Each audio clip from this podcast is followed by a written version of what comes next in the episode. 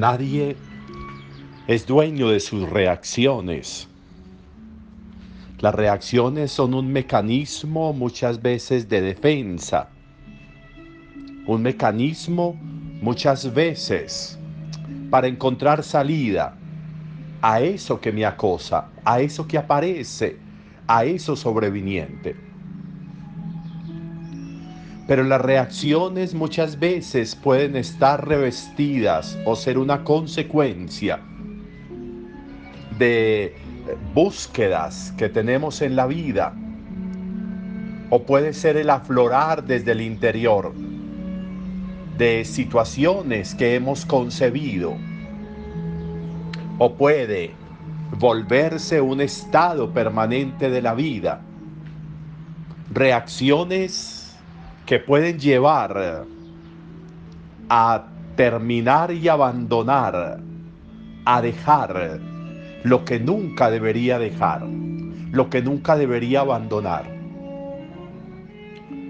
Una reacción inconsulta, una reacción sin meditación, una reacción sin discernimiento, puede llevar a que esa reacción primaria altere el curso de las situaciones o puede llevar a que nosotros le demos volumen enorme a algo que tiene volumen pequeño, algo que tiene vocación de diminuto. Nosotros podemos hacer crecer la sombra que está hecha para ser diminuta cuando llenos de miedo y cuando llenos de temor y llenos de aprehensiones y llenos de prejuicios, hacemos que lo que llega y que llega con normalidad, nosotros lo veamos con anormalidad, lo veamos con tendencia, lo veamos con prejuicio, lo veamos con inclinación supuestamente hacia el daño, lo veamos como persecución una de las reacciones más temidas que deberían existir en nosotros es el huir, es el abandonar. Porque al huir nos excluimos de ser protagonistas en el desarrollo de algo. Porque al huir abandonamos aquello donde nosotros podríamos haber aportado enormemente para el desarrollo de una acción, para la configuración de un elemento importante en la vida. Huir no es la salida. Huir no es lo que debemos hacer. Huir es una reacción fallida.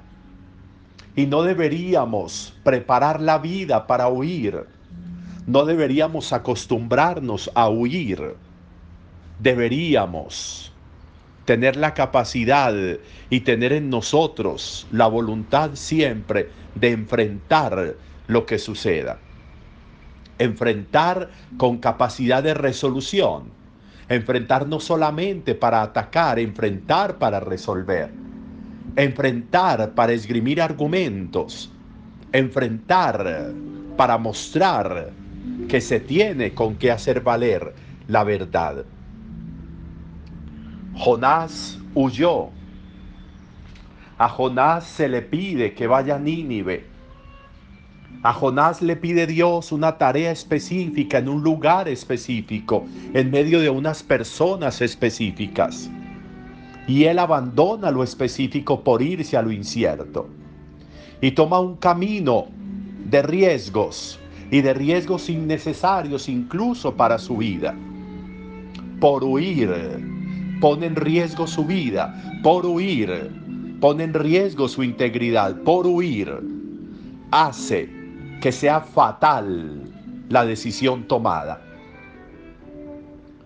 Cuando huimos una vez, seguiremos huyendo toda la vida.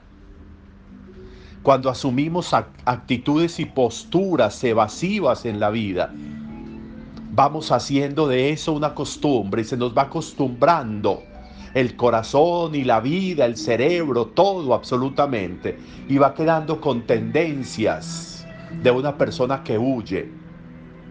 Huir no solamente es coger los pies y ponerlos en movimiento con velocidad de espaldas a lo real.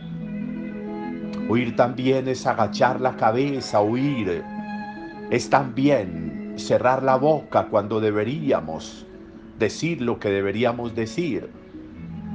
Huir es renunciar, renunciar, renunciar a aquello muchas veces por lo cual yo he dado la vida. Renunciar y dejar tirado muchas veces aquello, aquella relación, aquellas personas, aquel proceso que debería estar avanzando y por cualquier contrariedad, por cualquier dificultad, como tiene absolutamente todo en la vida, todo tiene dificultad, todo tiene un nivel de adversidad. Y por eso es necesario enfrentar y no huir. Si yo salgo huyendo de todos los aguaceros, jamás voy a poder ver cómo sale el sol limpio, bonito, brillante, después de un aguacero si yo huyo de noche en noche, no voy a poder ver el amanecer, no voy a poder ver la aurora.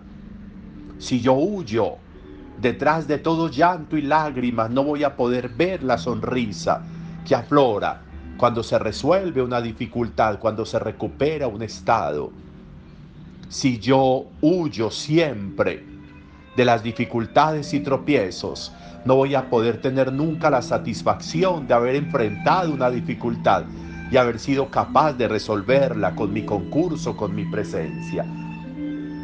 Huir genera aguaceros, genera tormentas que ponen en riesgo todo, no solo la integridad personal, sino la vida y la historia, y también de las personas que están cercanas a nosotros. Lo mismo le pasó a Jonás. Por eso esa tempestad que se levanta en el mar, por eso esa tormenta que pone en riesgo la vida, los bienes incluso de quienes van en el barco. Y la persona que huye durmiendo mientras los demás sufren. Y la persona que huye aparentemente tranquila, durmiendo, descansando en medio de la tempestad. Y los demás sufriendo la tempestad